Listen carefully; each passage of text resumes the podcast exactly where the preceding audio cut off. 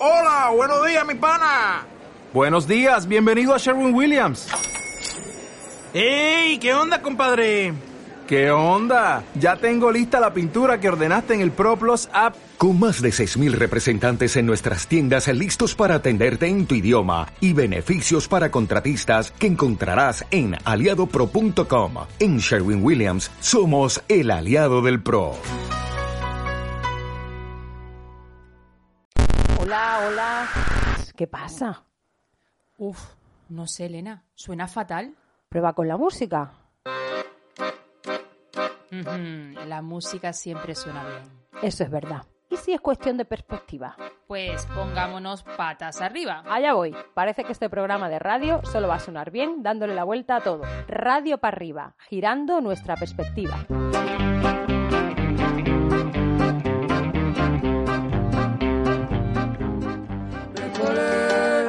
La fiesta me planté. Todos me quieren ver lo que. A estas alturas, la que más y la que menos ha escuchado hablar del ecofeminismo. Y es que el ecofeminismo parece estar de moda. Jornada ecofeminista. En este congreso ecofeminista, ecofeminista. Todas somos muy ecofeminismo. ecofeministas. El riesgo que tiene el que se coloque algo de, de moda es vaciarlo de contenido. ¿Quién quiere nacer humana? Queso por Provocar el fin del mundo, inventar la identidad. Yo ya lo tenía claro. Seguimos en esta mesa camilla de Radio para arriba, girando nuestra perspectiva. Este programa de radio que estamos haciendo con el colectivo Cala en su proyecto Muda al Mundo, Patas Arriba, financiado por la EXCID. Seguimos hablando de ecofeminismo y cómo el ecofeminismo nos muestra la crisis de los cuidados. Y en este espacio queremos visibilizar y revalorizar los trabajos de cuidados. Pero ¿quiénes los realizan? ¿Cómo se valoran? ¿Cuán necesarios son? ¿Qué nos aportan? En este capítulo vamos a hablar de vidas reales, de trabajadoras invisibles, que en la mayoría de los casos no reciben remuneración, y cómo los sectores laborales que acogen estos servicios reivindican la igualdad plena y el ejercicio de derechos sociales, políticos, laborales y civiles, siendo uno de los casos más latentes la situación de las trabajadoras del hogar. Pues si te parece, Elena, comenzamos con nuestra sección Voces Diversas. Doce. Diversas. Moviendo nuestra perspectiva. ¿A quién cuidas? Pues cuido a mis nietos. Vienen a mi casa a comer. Otras veces los, al chico que tengo los hago para ir de paseo y mis hijos vienen a comer. Unas veces le de- se llevan comida, otras veces no. Y mi pareja por lo mismo, le, la arre- le ayudo algo. Digo, eh, él tiene para quien le arregla la casa, pero yo algunas cosas también le hago. Él viene a comer a mi casa y se va a la suya y así. Y nada más que eso. Venga, Fátima, ¿a quién cuidas? De mi hermana, ¿Quién te cuida a ti? de mi hermana, ¿Y cómo lo, cómo lo hace? para Yura, ¿Y cómo te ayuda? para chucharme de vestir. Y un beso a limpiar la rosa, a ti a poner a mesa.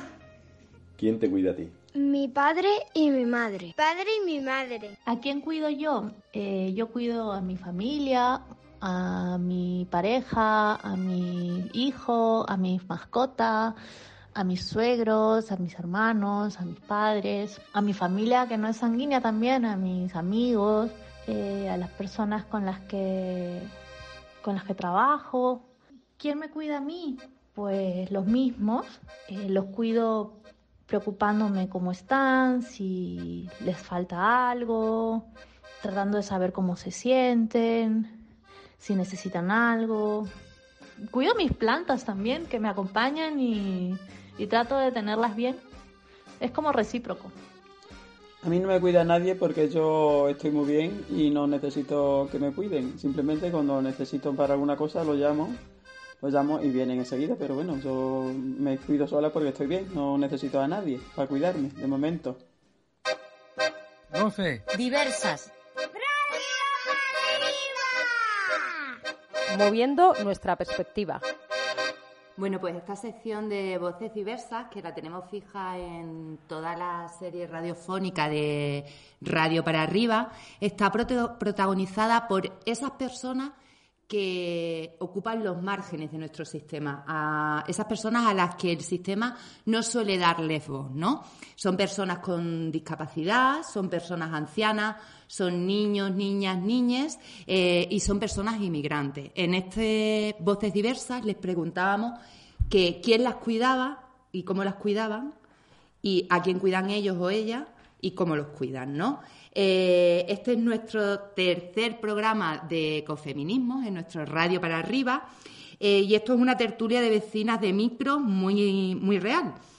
Eh, como digo, llevamos tres capítulos intentando girar nuestra perspectiva y siguen acompañándonos la Luni Begui, Luni, Lucía y Sofía de Impara, Elena de la Fábrica de Toda la Vida, Cris Leal, de Ecologistas en Acción, en concreto del área de ecofeminismo, Elena y Sandra, de la Asociación AECOS, y Carmen, mi compañera Carmen, y yo, la que os hablo, Ana, del colectivo Cala.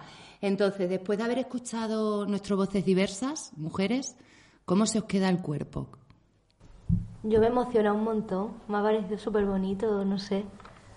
Se me han saltado las lagrimillas un poco al escucharla, lo tengo que decir.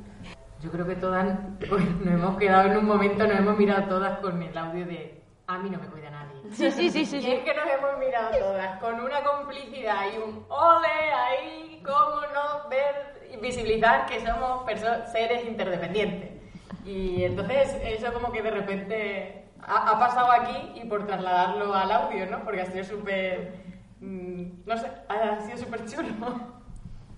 Claro, quizás porque cuando a, veces se habla de cuidado, se habla solamente del cuidado de, la enfermedad o de una situación mala, ¿no? Eh, y nos quedamos solamente en esa visión y no hay mucha gente que no es capaz de ver esos cuidados diarios que, necesitamos todas, ¿no? Y que estamos al final, eh, que, nos, que nos apoyan otras personas y que nos cuidan otras personas diariamente. Bueno, yo desde mi vivencia, a mí me emociona mucho porque es verdad que estas voces son las que más, más muestran la gratificación y son las más agradecidas. Y es verdad que se visibiliza poco porque estamos acostumbradas a ver el, el trabajo de los cuidados como un castigo, ¿no? Cuando realmente los cuidados es una forma de acompañar, de dar vida y de dar felicidad a las personas que necesitan ese acompañamiento. Entonces, precisamente esas personas que son acompañadas y cuidadas son las más gratificadas y realmente estamos muy poco acostumbradas a escucharlas. Porque a lo mejor si las escucháramos más y viéramos esa gratificación que nos aportan, a lo mejor dejaríamos de ver los cuidados como un castigo, algo que está dado por hecho, algo invisibilizado al final. Eh, en el audio, cuando les hemos pedido que nos respondan a las preguntas que les hemos lanzado, eh, ninguna de las personas a las que se les hemos lanzado hace referencia a los autocuidados, que no sé si es algo que, os habéis dado cuenta. ¿Por qué creéis que pasa esto? Que cuando hablamos de cuidado lo centramos exclusivamente en el cuidado al otro, en el cuidado a lo externo. Bueno, es curioso que quien ha dicho algo de autocuidado ha sido la persona que decía que no necesitaba otros cuidados, ¿no? Ha dicho yo me cuido a mí misma. Entonces, muy curioso cómo como esa, esa visión de, de, eso, de incluso eh, la persona que, es, que dice yo me cuido a mí misma porque lo ve solamente con, con, esa parte de la salud, ¿no? De me cuido la salud, me cuido el bienestar que tengo, cuando los cuidados son pues eso, poder encontrarse bien, poder realizar con libertad lo que quieras hacer, poder decidir tus propias decisiones, no estar eh, presionada, no estar oprimida, o sea, eso también son autocuidados, ¿no? Yo creo que es que realmente el autocuidado es como que siempre lo ponemos en un segundo plano, ¿no? Sin pensar que realmente mm, para cuidar a, otros y a otras, obviamente tenemos que estar nosotros bien y tenemos que cuidarnos a nosotras, ¿no? Entonces yo creo que, que nos olvidamos, nos olvidamos de cuidarnos diariamente. Para mí eso es un debate también súper, porque muchas veces nos dicen, no, es que primero tienes que estar tú bien para cuidar al resto. Yo creo que no es primero uno y, después otro, o sea, sino que la relación de cuidados eh, propios y cuidados colectivos y cuidados de la sociedad en la que te debería de ser a la par y debería de estar eh, en una misma dinámica, ¿no? De, de al final cuidar que es cuidar el respeto, cuidar la vida y cuidarnos en los procesos, tanto interiores como hacia afuera. Y con esa visión también de colectiva, porque muchas veces con esta ha- han surgido también como movimientos de mindfulness o de piensa en positivo y todo lo recuperará, todo lo conseguirá. Y bueno, no, mm, está muy bien tener un planteamiento positivo ante la vida, ¿no? Y, intentar buscar la- la- las soluciones siempre en pro de algo mejor para una misma. Pero no tenemos que olvidar que vivimos insertados en una sociedad en donde las problemáticas muchas veces son comunes, en donde eh, esas necesidades de cuidado son comunes y en donde muchas veces, incluso si satisfacemos esas cosas de manera común, va a llevar a que eh, el autocuidado sea más sencillo para nosotras y para el entorno. ¿no? Claro, y además esa- esas soluciones que tú comentabas, ¿no? Esas supuestas soluciones, también las hacen siempre desde una perspectiva muy individualista, ¿no? Porque al final, si tenemos en cuenta lo que comentaba eh, Elena al principio, ¿no? De la interdependencia, ¿no? También es interesante, o por lo menos a mí me lo parece, eh, plantearnos la cuestión del autocuidado con otras personas y junto con otras personas, ¿no? Porque también, no sé, como que de primera a mí se me viene autocuidado me imagino como a mí misma eh, en la ducha. o, o a mí misma, no sé, en un momento de relax. o- pero también me parece interesante dar la perspectiva de, oye, que el autocuidado también se puede hacer en compañía y junto con otras personas, ¿no? Cuidándose también. Y porque los cuidados no se basan en que simplemente tú des unos cuidados que tú creas, sino que se basan en las necesidades de la persona a la que estás cuidando o como tú te estás cuidando. Entonces, necesitamos un autoconocimiento profundo para saber qué es lo que necesitamos. Por una parte, qué es lo que necesitamos y dónde están nuestros límites también, ¿no? Creo que ahí está también esa parte de, de cuidar sin, sin invadir y que nos cuiden en- conforme a, la- lo que no, no necesitamos, ¿no? Y, y, por ejemplo, yo cuando a, la pregunta de a quién cuidas tú, yo lo veo muy reflejado también en cómo cuidamos a los colectivos en los que participamos, que muchas veces solo se piensa en cuidar a personas individuales, pero creo que hay que, que cuidar también a los colectivos como entes más o menos abstractos, ¿no? Porque están formados por personas, ¿no? Pero sí que creo que se necesitan ciertas herramientas de cuidado para, para que los procesos y las transformaciones que estamos intentando llevar y poner sobre la mesa vayan también a favor de lo que queremos conseguir. Si al final no van unidos los procesos a, a llevar unos cuidados que, que sean reales, los procesos luego como que no salen bien, ¿no? Porque ha habido, desde la base ha habido ahí un, un problema. ¿Cómo os autocuidáis? Viniendo aquí a hablar con vosotros.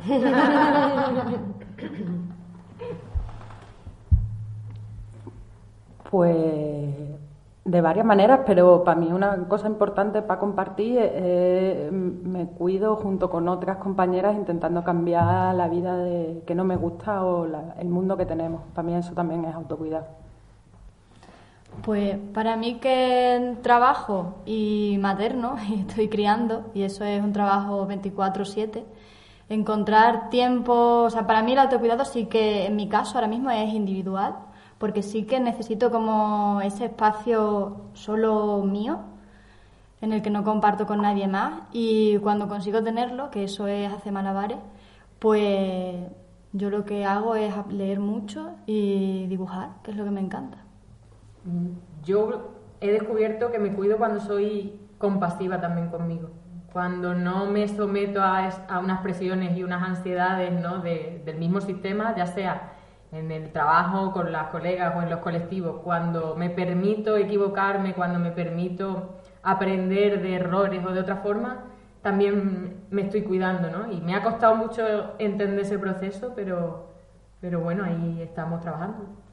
Para mí personalmente eh, el autocuidado está muy relacionado con, con la naturaleza y es encontrar momentos para estar en la naturaleza sola o con otras personas también.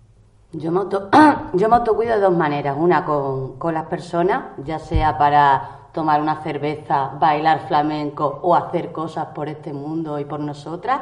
Y luego también aprendiendo a disfrutar sola o a, o a estar mal sola, a encontrarme conmigo misma, a escucharme y a celebrarme también y perderle miedo también a, a estar sola y no, ser, y no saber co- aprender a compartir contigo misma también pues lo que tú vas haciendo en la vida, lo que te va gustando, también lo que no, y, y bueno, y aprendiendo esos momentos. Pues yo me cuido dándome tiempo, dándome espacio, mm, escuchando mi cuerpo, mis emociones, como dice Carmen, aprendiendo a estar sola, algo que me ha costado mucho y me sigue costando, entonces el trabajo eterno de mi vida. Lo estoy consiguiendo, estoy llegando. Y bueno, no sé, también estando con las personas que quiero, conociendo nuevas personas, haciendo nuevas cosas, superando mis miedos y poniéndome mascarillas faciales, que también me gusta mucho. Y Hombre, si puede ser y bailando, y bailando. Y bailando, bailando, ¿verdad? Y Gracias, amiga. hacer cosas solas públicamente también. Gracias, bailando mucho. Bueno, pues bailando nos vamos a hablar de los trabajos de cuidado que representan todo un conjunto de tareas, ¿no? Cuyo objetivo es proporcionar bienestar físico y emocional a terceros, como hemos dicho aquí un poco, ¿no? Eh, parejas, hijos, padres, madres, amigues, además de la atención a una misma, que es lo que estábamos hablando. Satisfacer estas necesidades que todos y todas precisamos requiere un trabajo que no solo incluye las tareas materiales, como hacer la comida, la colada, limpiar, sino también presentan todo un componente inmaterial, difícilmente cuantificable, que tiene que ver con los afectos que median en estas relaciones y que se dan en la vida cotidiana. En ese sentido, el trabajo de cuidado se hace imprescindible para el mantenimiento y la sostenibilidad de la vida, aunque paradójicamente sea totalmente invisibilizado e infravalorado. Los cuidados los necesitamos todos y todas, y sin embargo en nuestra sociedad se ha construido la idea de que hay que tender a ser autosuficientes a costa de todo y totalmente independientes de los demás y que es así, que esa autonomía individual es donde reside el, ideal perfecto de una vida, algo que según hemos dejado aquí de manifiesto yo creo, ¿no? es imposible de alcanzar. Eh, adaptando un poco el tema de los cuidados a lo rural, hemos lanzado esta pregunta a María Pachón, que es una vecina de aquí, de los Santos de Mamona, donde nos encontramos. Le hemos preguntado, ¿cómo nos cuidamos y cuidamos en los pueblos? A pesar de lo concreta que es la pregunta que me habéis lanzado, pues cómo nos cuidamos en los pueblos es una cuestión muy compleja. La- las pautas de cuidado están regidas por modelos tradicionales que nos sitúan a las mujeres como las principales proveedoras de cuidado, porque tenemos unas supuestas cualidades innatas para hacerlo, ¿no? Y sin embargo, pues no deja de existir la progresiva incorporación de las mujeres al mercado laboral, entre ellas las de, las de aquellas que, que hemos decidido volver al pueblo cuando hemos terminado nuestros estudios. Eh, así que, bueno, pues en los pueblos nos estamos encontrando con que nuestras personas mayores cada vez son más y más mayores, con que no tenemos suficientes residencias, centros de día y con que cada vez somos más las mujeres que no- nos dedicamos a las actividades extradomésticas. Y esto eh, está originando una crisis del cuidado familiar que estamos procurando resolver con la contratación de mujeres migrantes que aquí en Badajoz, pues, según mm, investigaciones, en su mayoría son nicaragüenses y, y rumanas. Estas mujeres pues, son contratadas por nosotras, que somos hijas, nueras y nietas, para, para que presten ayuda en las actividades domésticas y en la atención de nuestras personas mayores. Mientras que nosotras damos apoyo a estas mujeres migrantes en estas tareas para las que las contratamos y además nos dedicamos a resolver problemas concretos como hacer la compra, ir al médico, a la farmacia, recargar el pastillero y por supuesto de, que hacemos lo que haya que hacer para que nuestras personas mayores no se sientan solas y se sientan queridas. Entonces, pues bueno, yo creo que, que lo que hay de, de nuevo en cómo nos cuidamos en los pueblos eh, es que la generación soporte se ha ampliado recientemente con la inclusión de las que somos nietas, que es una generación que ya va del 55 al 90 y que se ha reforzado con el apoyo de estas mujeres migrantes cuidadoras. Bueno, María nos habla de un montón de cosas en, en su audio, ¿no? Nos habla de la privatización de los cuidados, de la externalización de los mismos, eh, de la carga mental de parte de la población que se dedica a los cuidados, eh, pero sobre todo nos habla de una problemática que es la falta de socialización de los cuidados, ¿no? E- y, de la falta de responsabilidad institucional mm, sobre esos cuidados. Mm, ¿Qué creéis sobre esto? O sea, ¿qué medidas creéis que deberían de tomarse a nivel público y a nivel institucional para conseguir socializar los cuidados? Pues yo creo que principalmente lo que decía antes, no dejar de ver los cuidados como un castigo que siempre se destinan pues a que lo haga una persona que supuestamente creemos que no tiene estudios o que está en una posición mundial, socialmente por debajo, como pueden ser las, las mujeres migrantes o las personas de los pueblos, ese acceso, a ver cómo lo digo. O sea, creo que lo- al ver los, los cuidados como un castigo, es como que los delegamos o se los pasamos a personas en las que creemos que están en una posición social inferior a nosotras. Entonces, eso supone un muchísimo menos valor, supone mm, económicamente muchísimo menos valor. Entonces, claro, principalmente en el momento que tú empiezas a darle valor a un trabajo que, como estamos diciendo, es importante porque al final todas las personas en un mínimo, en un momento de su vida, tienen que ser cuidadas. Entonces, si, si yo creo que si socialmente le damos el valor que principalmente es un punto de partida para que ya se vean de otra manera, se paguen como se tienen que pagar y con unas condiciones de seguridad laborales, pues como cualquier trabajo tiene, ¿no? Eso para mí es un punto de partida. La pregunta iba también un poco enfocada eh, no solamente a cómo revalorizar el tema de los cuidados, que lo tocaremos más, hacia más, más adelante, ¿vale? Sino también cómo eh, colectivizar, cómo generar un marco colectivo que esté apoyado por las instituciones públicas para que esos cuidados sean sostenidos por todas y por todas, entre ellas las administraciones públicas. Por ahí va la pregunta.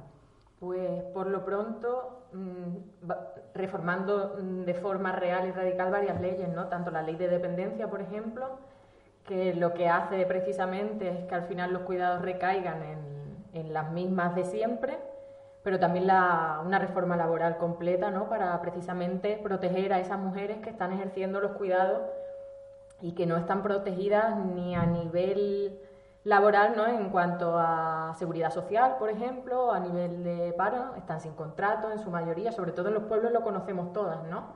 La explotación laboral de, de estas compañeras y la tenemos súper normalizada.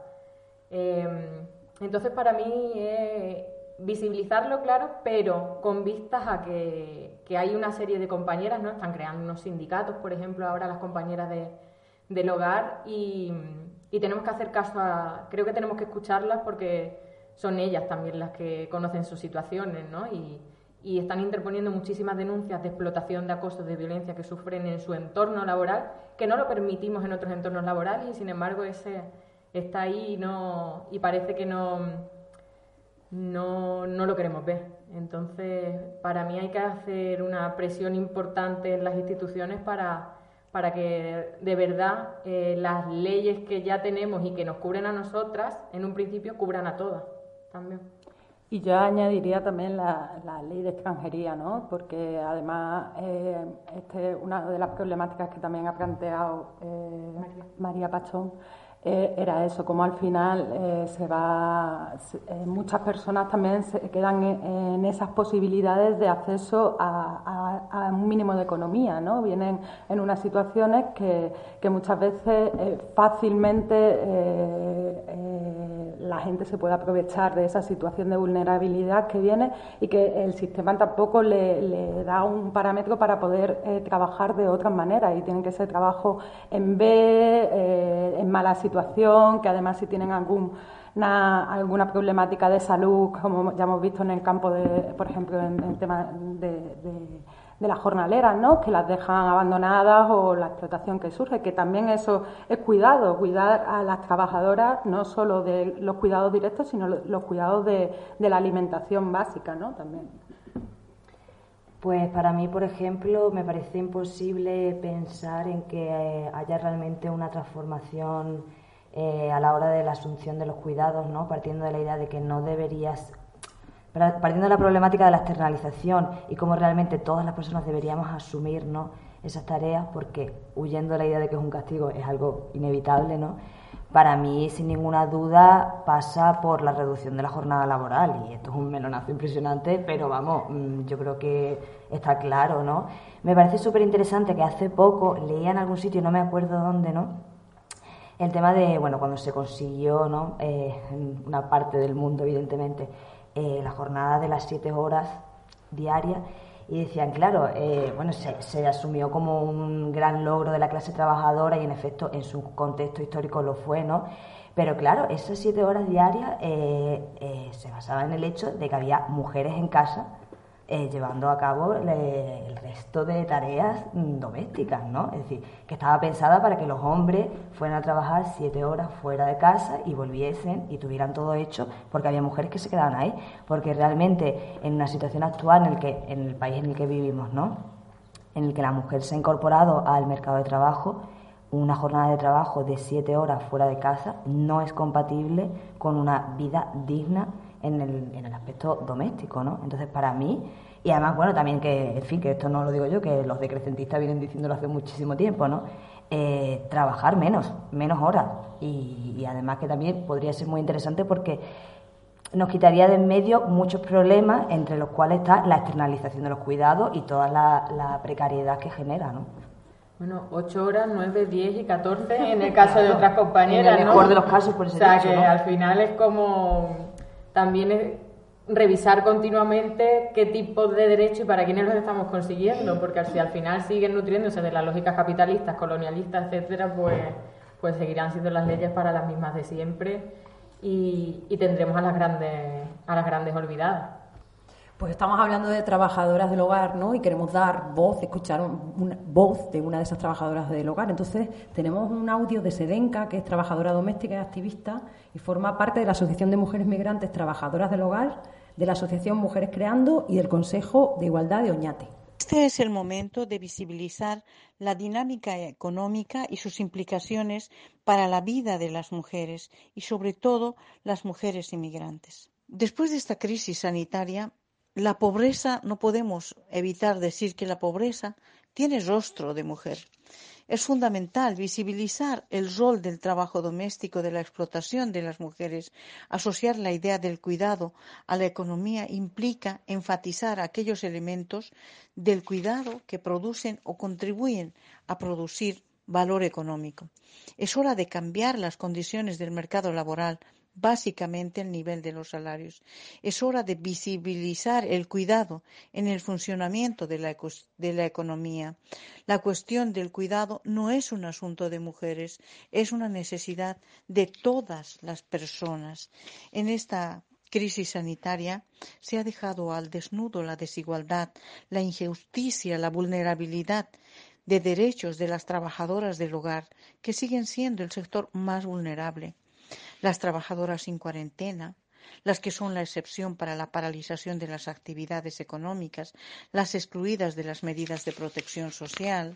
Las mujeres siguen trabajando aunque represente un riesgo para su salud. Si no, no cobran. No tienen pensión por jubilación, no cobran por desempleo. Esta es la historia de miles de mujeres inmigrantes trabajadoras del hogar. Es, es fundamental decir alto, claro, que es urgente la incorporación plena de las empleadas del hogar en un sistema general para elimar- eliminar la discriminación que sufre este colectivo. Hasta la fecha no se ha eliminado el, el sistema especial para trabajadoras del hogar. Las trabajadoras del hogar se ocupan de cuidar la vida, son las que están sosteniendo los cuidados. Están permitiendo que mujeres salgan al mercado laboral.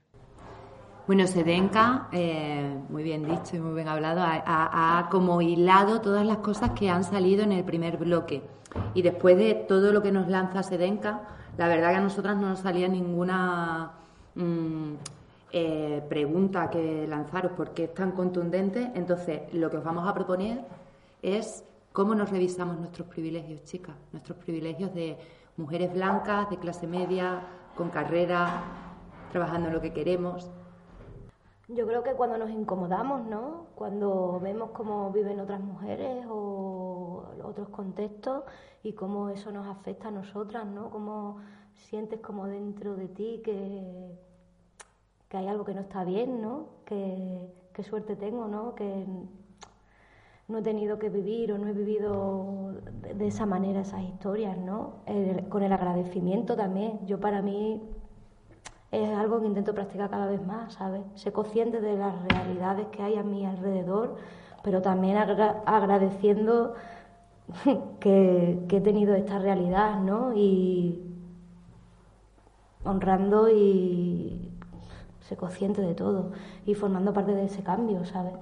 De que otras, de que otras personas mm, puedan, puedan tener otras realidades igual que las que yo he tenido, o la que yo tengo, o la que me gustaría tener. Pues yo mm, intento últimamente eh, todas las cosas que, que me planteo, ¿no? De cuestiones así de reflexión y tal, me planteo si es universalizable, si eso se podría pensar en cualquier parte del mundo, si eso, si por ejemplo si hablamos de, de derechos, ¿no? Si ese derecho podría ser eh, para todas las personas en el mundo, ¿no? O, por ejemplo, con el tema de la transición energética, por ejemplo, ¿no? Hablamos eh, de esto de la transición energética, pero claro, ¿eso a quién va a seguir beneficiando? Al norte. Si todo el mundo hace una transición energética con placas solares, ¿de dónde sacamos los materiales, no? Son cuestiones, a lo mejor, que no se pueden uber- eh, universalizar desde la perspectiva que estamos generando, sino desde otra. Claro que hay que hacer una transición energética, pero una transición energética que sea eh, universalizable y no deje a nadie fuera de, de ese- de esa transformación. ¿no? Entonces, esa es una de las reflexiones que me intento hacer con todas las cosas que últimamente me planteo. y siendo sinceras con nosotras y con el resto también, ¿no? Porque muchas veces nos quedamos en, sí, soy mujer blanca y burguesa, pero ¿y todos los demás ejes que nos rodean? O sea, que al final creo que tenemos que hacerlo todo desde esa perspectiva interseccional, ¿no? En la que no solo soy blanca, sino, vale, soy blanca, burguesa, tengo unos estudios, eh, tengo un, una, por ejemplo, no sé, o sea, un ejercicio que hicimos en el Cuidadanía fue precisamente el vamos a poner sobre la mesa qué privilegios hemos tenido. Y hablábamos desde niveles de, de, mm, salud mental hasta eh, militancia, hasta precariedad, ¿no? En plan, necesito uno, necesito dos trabajos para, para tener una vida tal que me aporta, eh, hasta, o sea, cualquier cosa está relacionada. Entonces yo creo que, que nunca nos podemos quedar simplemente en el, en el, bueno, aquí cómo soy, sino cómo soy cuando estoy con otras personas o estoy en otros sitios, ¿no? Creo que, que es importante continuamente estar eh, equilibrándonos cuando, cuando estamos con otra persona y ver cómo las relaciones de poder entre ellas y yo se intercalan y ver dónde yo estoy arriba, dónde estoy abajo. Y, y es un ejercicio muy complejo porque eh, el ponerte ese espejo delante te va a demostrar cosas que no te gustan, ¿no? Entonces yo creo que, que hay que ser sinceras y a partir de ahí pues ya ir pues trabajándolo y, y compartiéndolo también con las compas. Sí, yo creo que hay que escuchar también, ¿no? O sea, recuerdo una amiga diciéndome, te sientas, te callas y escuchas, ¿no? Porque también tenemos que dejar, o sea, que las personas ya no solo ver las realidades, sino intentar la manera de, de escuchar, porque tienen que decir y no, no ir a ver esas realidades por otros medios, sino las propias personas que las viven, escucharlas de la, de la manera que podamos y de primera mano, ¿no? O en primera persona, propiciar esos espacios, ¿no?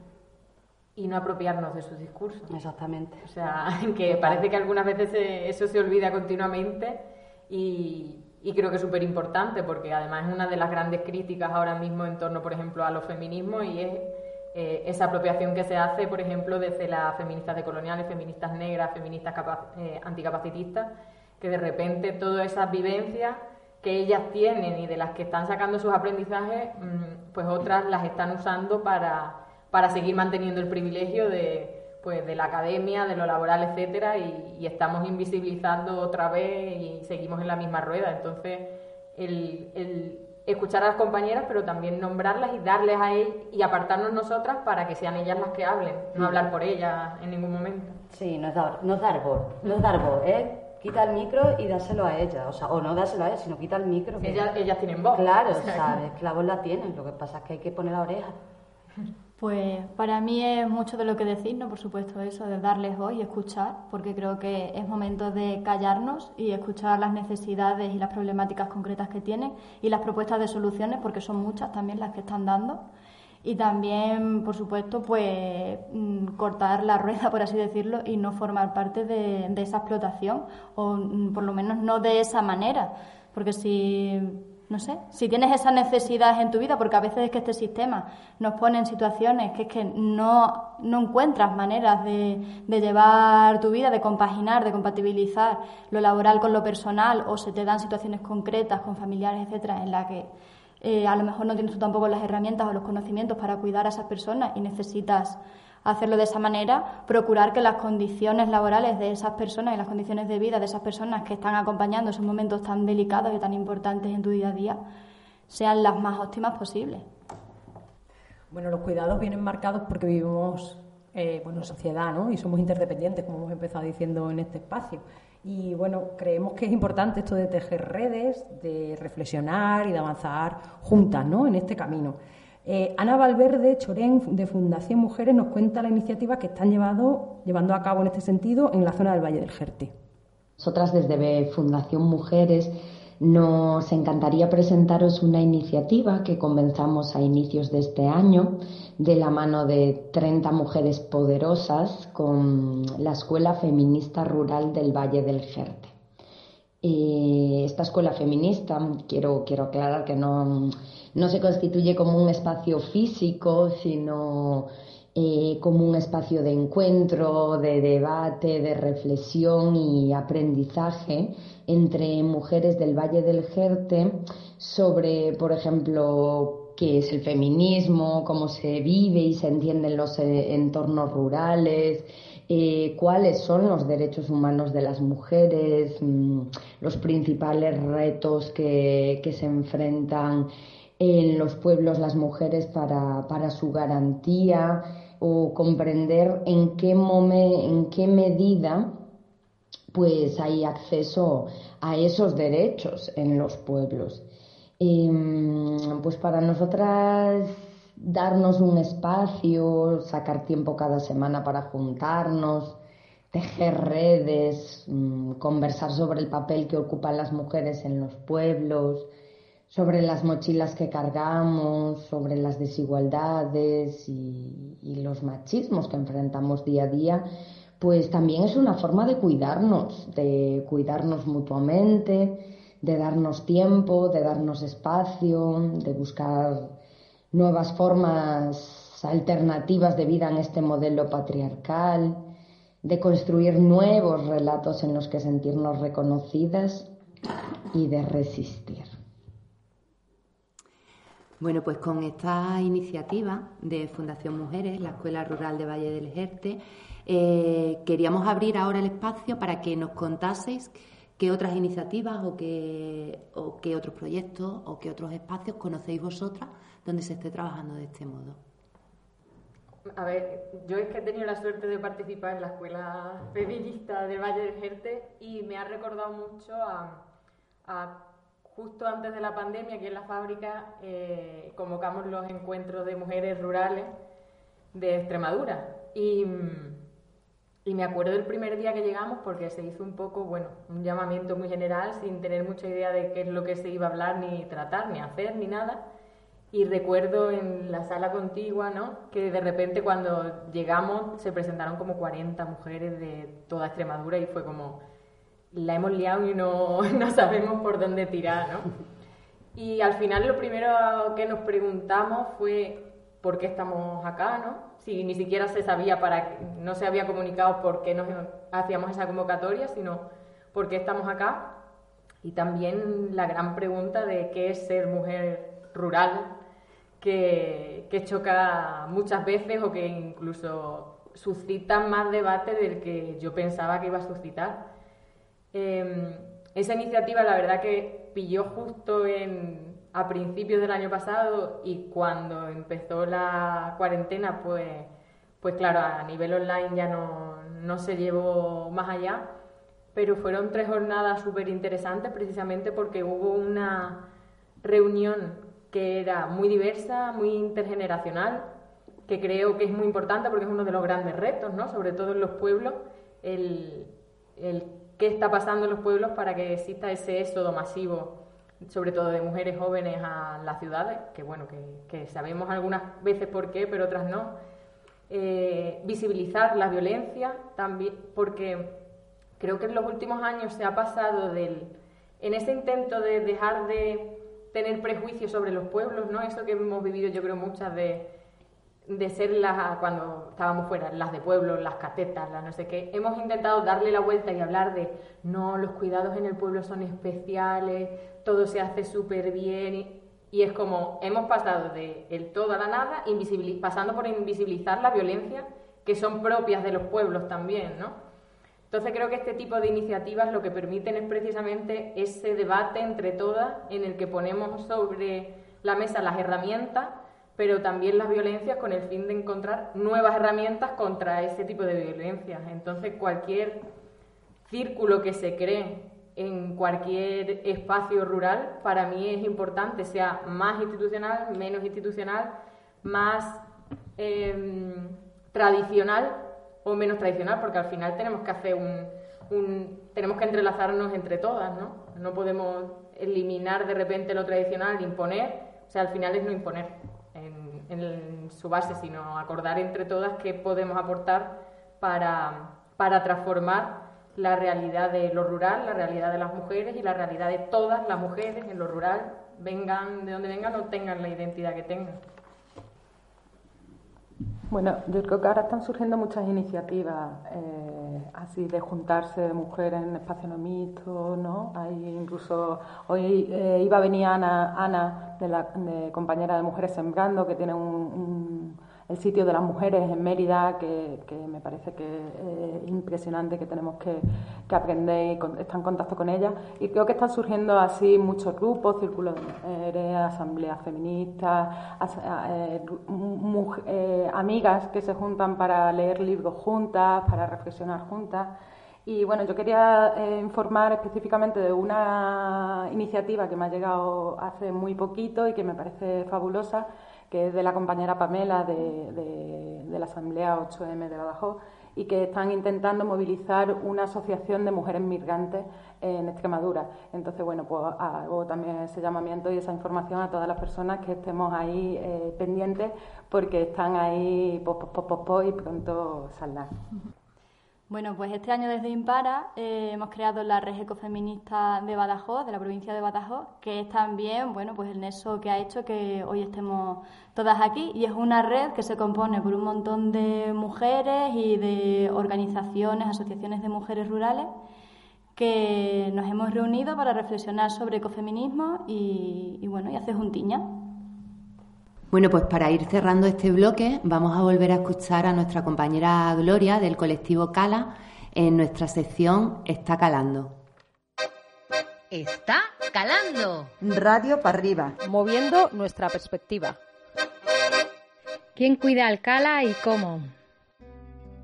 Pues a Alcala le cuidamos muchísima gente, porque cuidar a Alcala es cuidarnos entre nosotras y nosotros, es dedicarle de las mejores horas de nuestros tiempos, es el cariño que le ponemos a lo que hacemos y es revisarnos para que lo que hacemos no pierda el sentido, sino que realmente nos atraviesa. También cuida Alcala quien confía en nosotras, quien recibe y nos da con una sonrisa todas las personas que han venido participando y aportando a lo largo de los años y que han hecho con sus críticas y con sus propuestas pues que seamos una realidad. Está calando. Radio para arriba. Moviendo nuestra perspectiva. Bueno, y con esto ya pues vamos a finalizar este espacio y este día maravilloso que hemos pasado por aquí. Daros las gracias a este grupo increíble de mujeres que nos hemos reunido aquí alrededor de la mesa Camilla, famosa. y nada, eh, nos llevamos creo que muchas reflexiones, muchos aprendizajes, muchas ideas. Espero que también las personas que lo escuchen sientan la misma energía que hemos tenido nosotras aquí, ¿verdad? Que creo que ha sido muy muy productiva en el sentido, el mejor sentido de la palabra. ¿no? No en el sentido capitalista No en el sentido palabra. capitalista.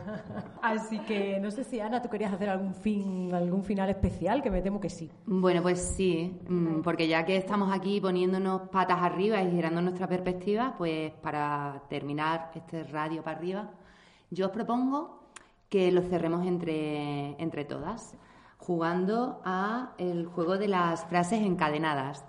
Entonces, vamos lanzando, yo lanzo una frase y quien quiera la continúa, ¿vale?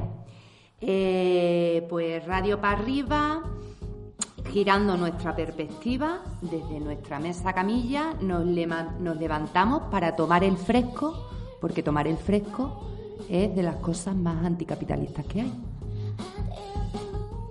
Es 100% autocuidado. Nos conecta. Es pueblo, ¿no? Es amor. Y alegría. Y rebeldía disfrutona. Es transformación. Y esta es nuestra historia, Patricia.